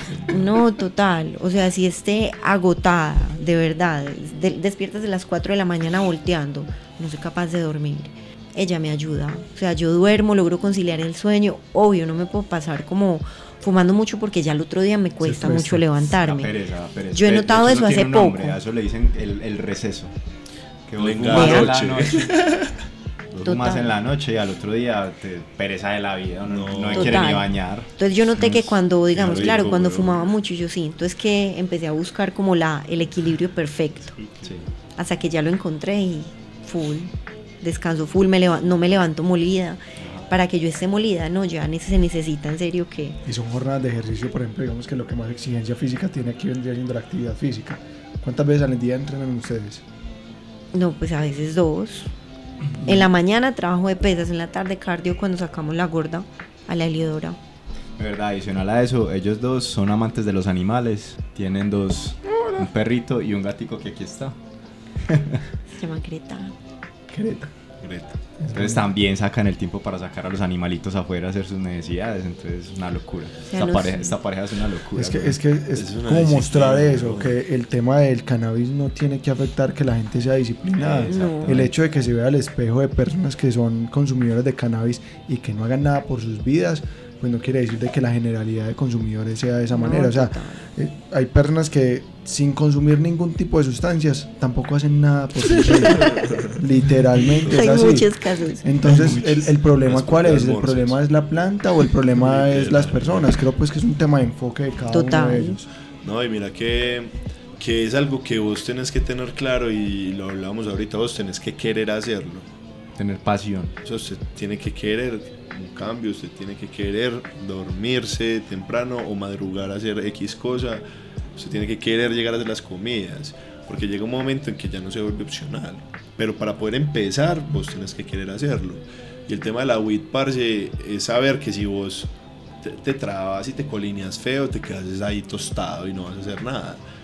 Y te va a tocar trasnochar cuando te pase la, el Es pasme. que, es que es como todos los excesos, creo yo, pues. O sea, El exceso de los alimentos, el exceso, digamos que del mismo sueño, el exceso de los videojuegos, Del café. del café. Yo soy uno, yo soy feliz, yo amo comer picante, pero cuando tengo exceso de consumo de picante, o sea, es muy perjudicial para mí. Sí, te verdad. Me enfermo bastante, Del mucho, colon y todo. bastante. Entonces, y aún así, entonces es como saberlo medir. Y creo que así es con todo tipo de sustancias y Parce, por eso, y es darle prioridad. O sea, si vos llegas a la casa, como nosotros que nos gusta llegar a aprender un porro, darnos un- unos planes en el bong, por un día largo, ya se acabó la jornada, es antes de entrenar, cuando no entrenamos en la mañana, que lo bacano de entrenar en la mañana muy AM es eso, que vos ya llegas a parcharla, hacer las comidas ya sin afán. O tiene uno tiempo para hacer otras actividades, ir a cine, por ejemplo, ir a un museo, escuchar un concierto, no sé, hacer algo diferente. Porque la rutina mama también, o sea, a mí me encanta tener rutina, o sea, eso me organiza. Pero tampoco me gusta cuando la rutina se me vuelve obligación. Que yo como que, ay, no, que jartera, no, nosotros tenemos días en los que, bueno, no, mañana no vamos a cocinar, mañana almorzamos por fuera, listo. Pero vámonos a cine o para variar. Yo digamos tengo la ventaja parce, es que en la, en la empresa me dan el almuerzo, ¿cierto? Pero digamos que como yo ya tengo una, una dieta de cierta de cierto calibre, de ciertos mm, digamos alimentos, no puedo comer lo que cualquier persona comería, fuera eso pues por mi talla, por todo, entonces yo generalmente siempre llevo un poquito más a la empresa, Unos 10 huevos. Llevo mi, parce, eso sí, yo llevo mi coca donde sea. yo eso sí, parce, moga, nunca he comido de nada, weón. Yo me llevo donde sea la coca. Siempre ha sido así en la universidad, también la llevaba, parce, y la abría fuera del salón. En el camello, como te digo, parce, la abro, pelo los huevos cuando llevo huevos duros, que es casi todos los días. Parce, entonces he, he sido muy juicioso con eso. O sea, yo creo que, que hay varias gente que sí me ha visto y eso no es fácil, pues, pero pero se ven los resultados. Y como te digo, se organiza mucho la vida y cuando se vuelve ya disciplina y lo disfrutas, es, es bacano. Como les dije también, lo quería hacer porque te rinde mucho más el día, te organizas mucho más, te sentís mucho mejor, o sea, físicamente te Empiezan el día muy con bien. mucha energía, de buen humor. Claro. Es que el proceso químico de hacer ejercicio y de desarrollar actividad física Endorfinas al 3000 y serotonina, endorfinas y serotonina. y serotonina también, que son las moléculas antiestrés. Entonces son cosas que por sí su vida va a estar más y su día va a estar más cargado de energía, va a estar más alegre, vas a tener mayor capacidad cardiovascular, mayor capacidad neuronal porque va a tener mayor irrigación en el cerebro, mayor cantidad de oxígeno, prevención de enfermedades. Estudié estudiantes de venir. Total. Qué chimba. Entonces, eh, eh, el- las actividades físicas de por sí tienen su- sus beneficios y miren que también pues se puede llegar a mezclar. Es que incluso la Organización Mundial De la eh, Salud. de, De la de la Salud. Salud, ellos recomiendan de que por lo menos una persona tenga una actividad física de por lo menos en la semana 150 minutos a la semana o 75 minutos de una actividad fuerte. Entonces ustedes ahora que hacen por lo menos esos 150 minutos son casi que casi que al diario, Ya, diario weón, por lo menos. Diario. y aún así pues acceso a una sustancia tan controvertible que para todo el mundo se la acabó. ¿sí? Total. Parce, no, a mí me Chistoso. ayuda mucho de verdad el tema de la recuperación. Yo vuelvo y enfatizo ahí. Parce, tenemos días demasiado ajetreados, hay que hacer demasiadas cosas. Como te digo, hay que saber cuándo. cuándo y cuánto. O sea, eso es de, de- también de uno saber cómo es su día a día y de conocerse. Pero negro, de verdad que, que te recupera demasiado rápido. O sea, de, de verdad vos no te sentís tan molido. Finalmente él tiene un, un- un efecto ane- anaste- anestésico Anestésico. bacano, parce, y se siente, y eso también de verdad hay que tenerlo en cuenta. Y como te digo, entrenar con eso es rico, pues por el enfoque y todo, pero también a la parte del post es algo que, que de verdad se vuelve clave, y sobre todo cuando, digamos, nosotros a veces hay días que entrenamos seis días de la semana, siete, Hay días que. cinco, Sí, todos patriotas Seguido. seguimos derecho. Dele duro. así sea que, que salgamos solamente a caminar una o dos horas con la perra, weón, o sea, siempre estamos Siempre hay activos. actividad. Y en la empresa yo camino mucho, o sea, de por si uno, uno vive para arriba y para abajo y no creas, parce, todo eso se siente bueno al final del día. Tenemos igual la, la cicla, o sea, tratamos de estar muy dinámicos, parce, como en, como en el tema y, y como te digo, no, eso es, es cuestión de cada quien. Muchas veces nosotros también nos trabajamos mucho y salimos a caminar trabados. Ese es muy rico, súper. parce. A ver apartamentos, nos encanta. Y todos, obviamente todos colinos con los ojos rojos, la gente está ya, como estos que están en piscina, ¿o qué? Señora, mirándome feo no se me va a quitar la pista. Parce, ¿Cerramos sí. ya o qué? Chicos, sí, para terminar entonces este primer segmento del tema físico y deportivo, una recomendación para aquellas personas que quieran tener como que dicen, no, eh, empiezo el lunes, marica, hoy el lunes, bueno, el otro lunes. ¿Qué recomendación ustedes le dan a las personas que realmente quieren tener un cambio de vida, un cambio de aspecto, para que empiecen y se motiven a hacer ejercicio? Pues vea, yo me puedo desgastar acá seis horas seguidas diciéndole cómo empezar y dándole los tips. Pero si usted no se determina a pararse de la cama, nada lo va a hacer. Es usted, o sea, es algo suyo ya. Usted o quiere o no quiere hacer las cosas, fin. Yo con eso sí soy radical. O sea, yo soy de términos medios y yo soy muy laxa. Pero con respecto a este tema, a mí me lo preguntan demasiado. Yo no que usted quiera de verdad.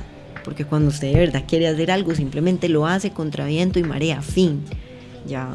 Es voluntad. ujú, Parce, sí. sí, ahí no hay píldora mágica, No, ahí total. no hay nada, o sea, eso es 100% voluntad, se ayuda mucho, parce, tener, o sea, una meta, una razón de verdad, de fondo de que lo quieras hacer.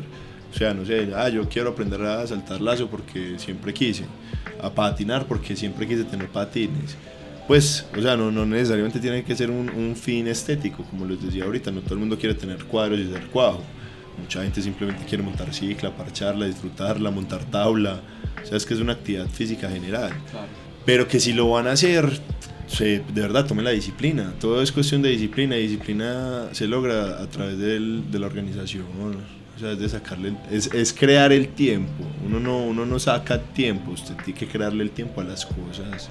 Y creo yo que mientras no haya ningún tipo de restricción médica, no es tarde. Ah, no, obviamente siempre asesorados, eso Total. nada de inventar que por YouTube no, o sea, No, eso no. hoy en Mm. día hay miles de, pues casi que miles de verdad de centros de temas De acondicionamiento de físico.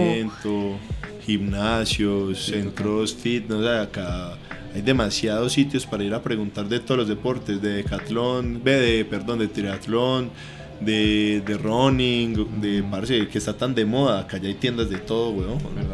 Entonces siempre asesorarse y motivarse. O sea, si, si usted dice, parce, eso, eso es otra cosa. Ahora que estamos en diciembre, que no siempre sea el, eh, no, ahora sí voy a poner En la enero. promesa. Este año sí. Que el 31 voy a bajar 7 kilos. No, New Year resolution. Parece de una, sí, nada, nada. Fucking year, nada. Ese es el más trillado de Ese, todos. ese sí es el, ese sí es el, el 14 cañonazos bailables, güey, más sonado. Parce, no, eso es de, de querer hacerlo. O sea, no más excusas, parce, y, y es levantarse un día y hacerlo, weón. Ya, que el resto de todo se va, todo va llegando, weón. Pero, parce, ahí me encantaría darles un consejo así, pues, weón, santo grial, pero no, weón. Párese, párese Párese de la cama. Sí, Usted que está allá, párese de la para- cama. Parce, a darle. Ya, sí, ¿Qué todo. más vamos a No, no, o sea, no lo piense.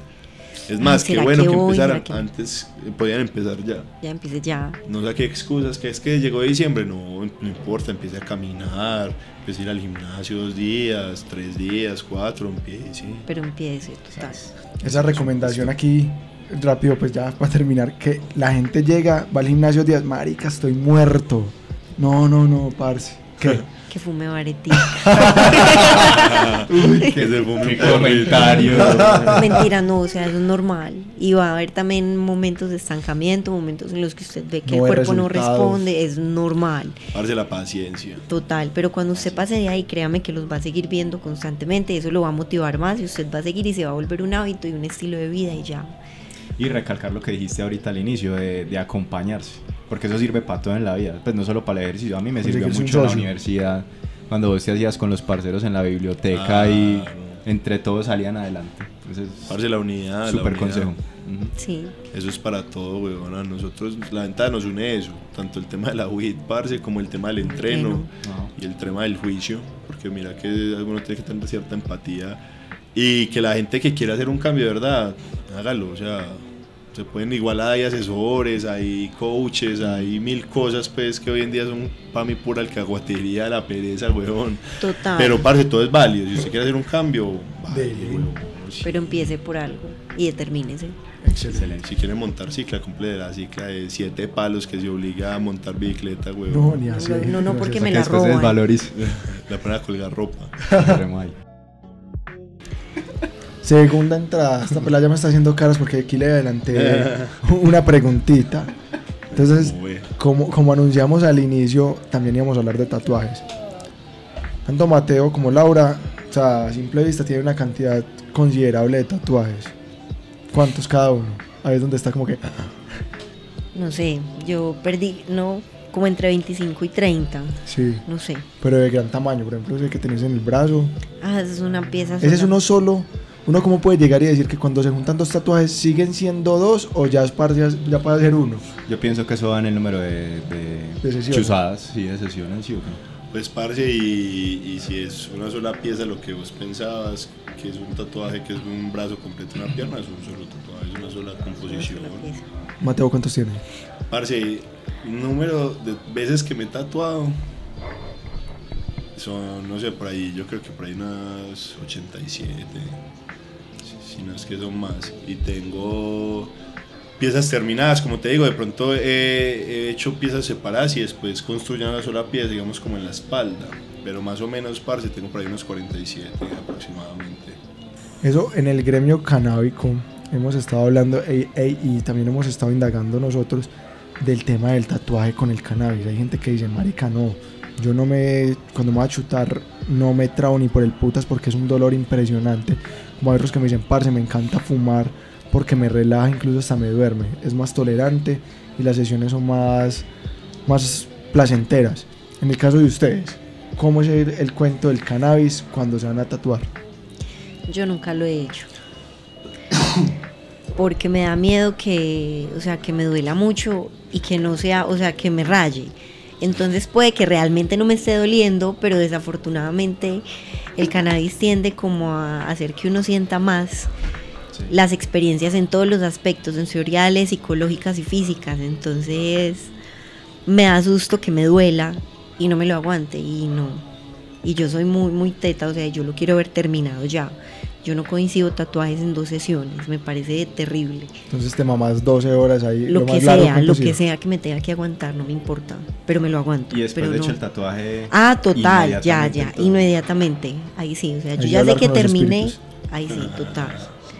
A, a abrir mi glándula pineal. Teo. Parce, eh, pues digamos que yo lo experimento de- desde dos focos. Resulta que en uno de los locales donde yo más me tatuaba acá Medellín, que se llama Tijuana, eh, ellos empezaron a utilizar un producto que era una crema base de marihuana para tatuar a las personas. Lo utilizaban pues porque obviamente la aguja desliza más, disminuye la fricción con la piel, pero además pues tenía este, este beneficio de ser anti, antiinflamatoria. ¿cierto?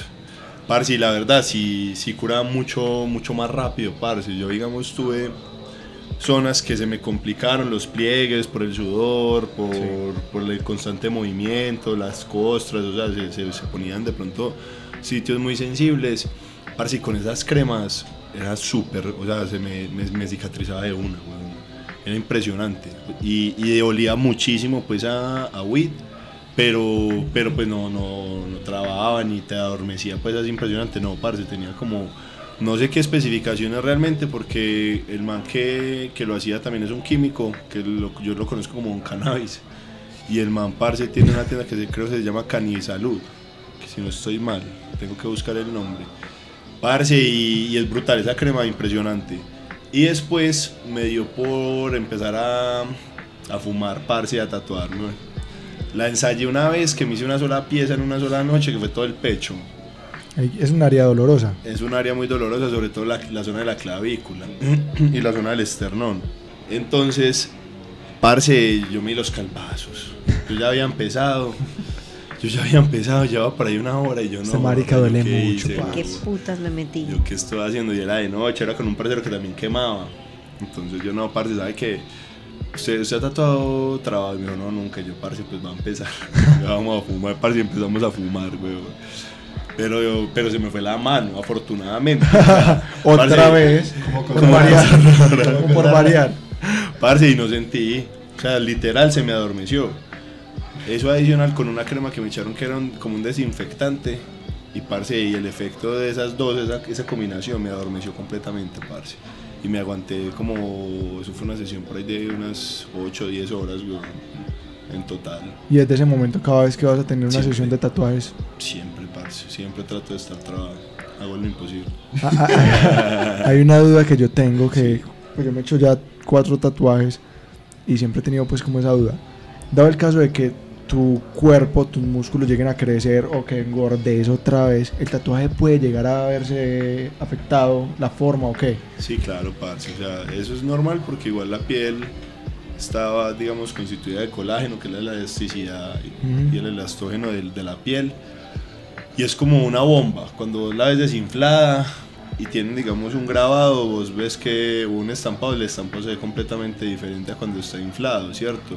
Obviamente eso llevándolo a super extremos. Sí, claro, eso te iba a decir, pues es que tiene que pues. ser algo muy Exacto, drástico. pero pues que vos subas dos kilos y bajes, no, o sea, si vos subís nada. 20, weón, seguramente sí Claro. las estrías se te pueden perjudicar la piel. Es normal, por eso digamos no es bueno que uno se tatúe antes de los 18 años. Es más por eso, yo me tatué a los que a los 15. por eso digo que no es Todo en contra de lo recomendado. Total, weón, desde, desde- Este man es un desde subversivo, mucho tiempo. Entonces, parce, es por eso, es por eso que no es aconsejable. Más que, más que por temas normativos, de cédulas, más por eso, es por el desarrollo, weón, de la piel y del colágeno. Bueno, ya pues para ir concluyendo, pues este, este segmento era como más bien cortico. Sí. Queremos hacerles entonces una invitación a cada uno de ustedes, que los sigan en sus redes sociales, que le den un consejo a nuestros oyentes con el tema del cannabis en lo que quieran decirle. O sea, lo que deporte, sea. en En, la el vida. deporte, en la vida, para los tatús, para el manejo de los animales, lo que ustedes quieran, de las áreas que ustedes dominan. Y bueno, ahí tienen pues su espacio. Parce, pues yo creería que, que un consejo a la gente que se vaya a tatuar, que, que piense muy bien qué se va a hacer, eso es una inversión para toda la vida, que no sean chichipatos. Total, un tatuaje cuesta. Parce, mi parcero que está aprendiendo, vení. No, parce, lo digo, yo, yo me he tatuado mil veces con, con panas que están aprendiendo. Uy, weón. Pues yo tengo, o sea, yo digamos que, que, que estoy como al otro lado, estoy por encima del bien y del mal. Tengo ya hoy en día piezas de artistas impresionantes, o sea, de, de gente que es el top uno en Colombia, gente que ha sido campeones suramericanos en realismo, o sea, gente muy, muy tesa. Que afortuna, he tenido la fortuna que se han, si- que se han vuelto parceros míos, o sea, panas de vida, gente que le sacan uno el espacio, gente que no tiene agenda sino hasta el año entrante, que, que te ven y, y- y te hacen ese cruce, ¿sí me entiendes? Se vuelve algo más, un vínculo. Y eso hoy en día está muy chorreteado y muy perdido, parce. La gente se tatúa diseños de Pinterest, la gente de pronto no madura lo que quiere, no piensa cómo se va a ver viejo. Yo, digamos, tengo muchos. ¿Por qué no me hago, digamos, piezas grandes?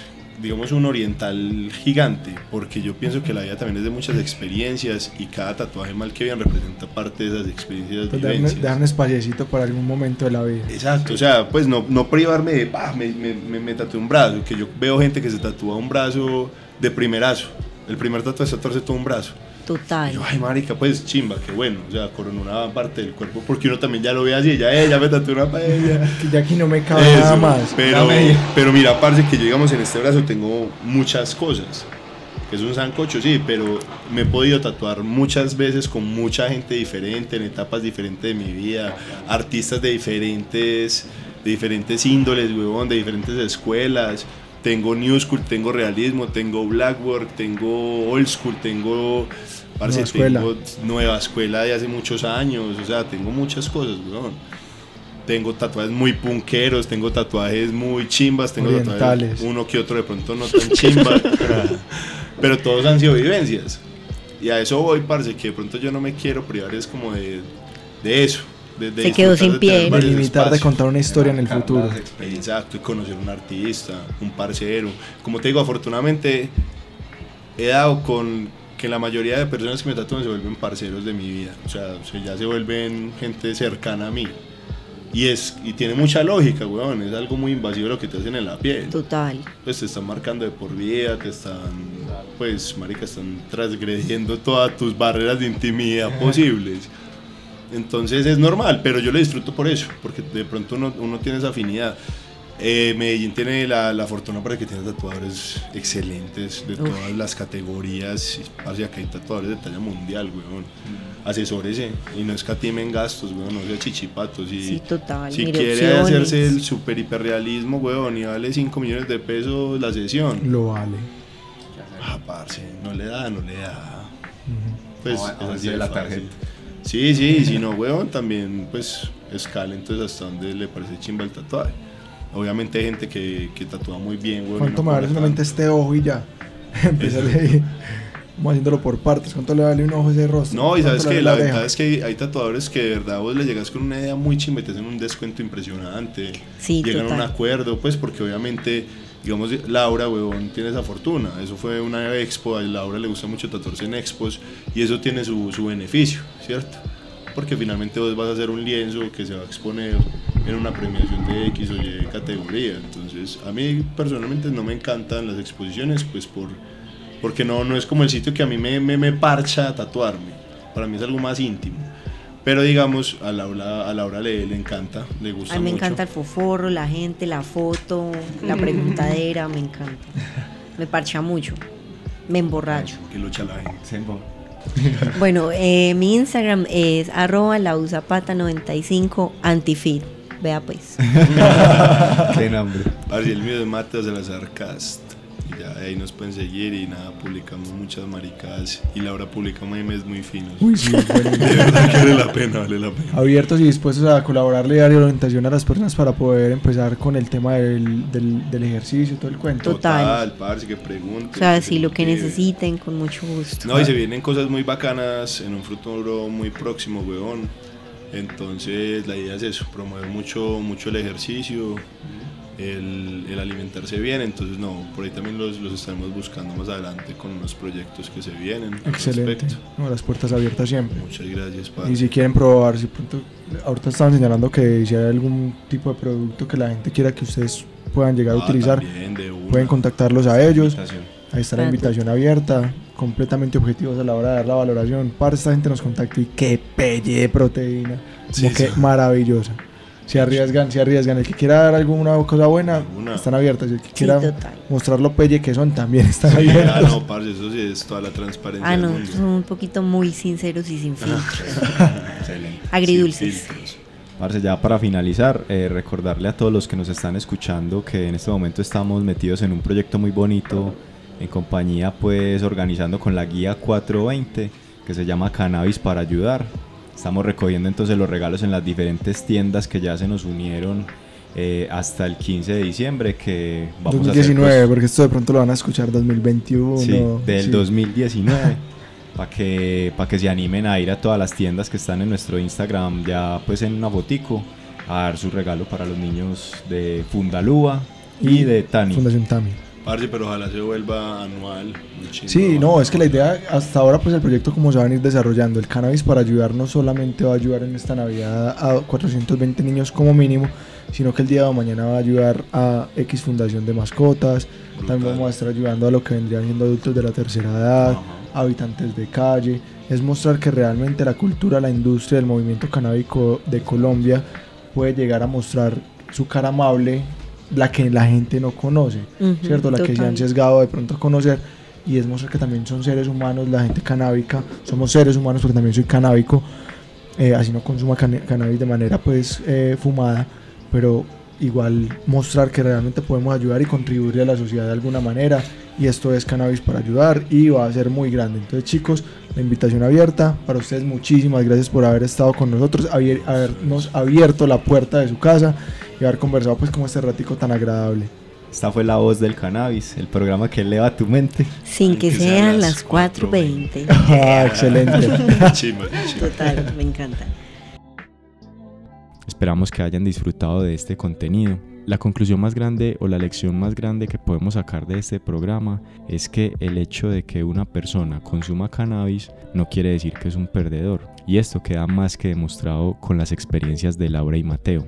Ustedes que nos escuchan al otro lado de sus audífonos o sus dispositivos, el tema con el cannabis se trata de programar la mente. Usted puede ser ese empresario, ese abogado, ese ingeniero, deportista, artista, profesional, en lo que sea, y mantener un equilibrio en la vida. No tomes el cannabis ni ninguna otra sustancia como una salida o una solución a tus problemas, porque entre el goce o el disfrute y la dependencia hay una línea muy delgada.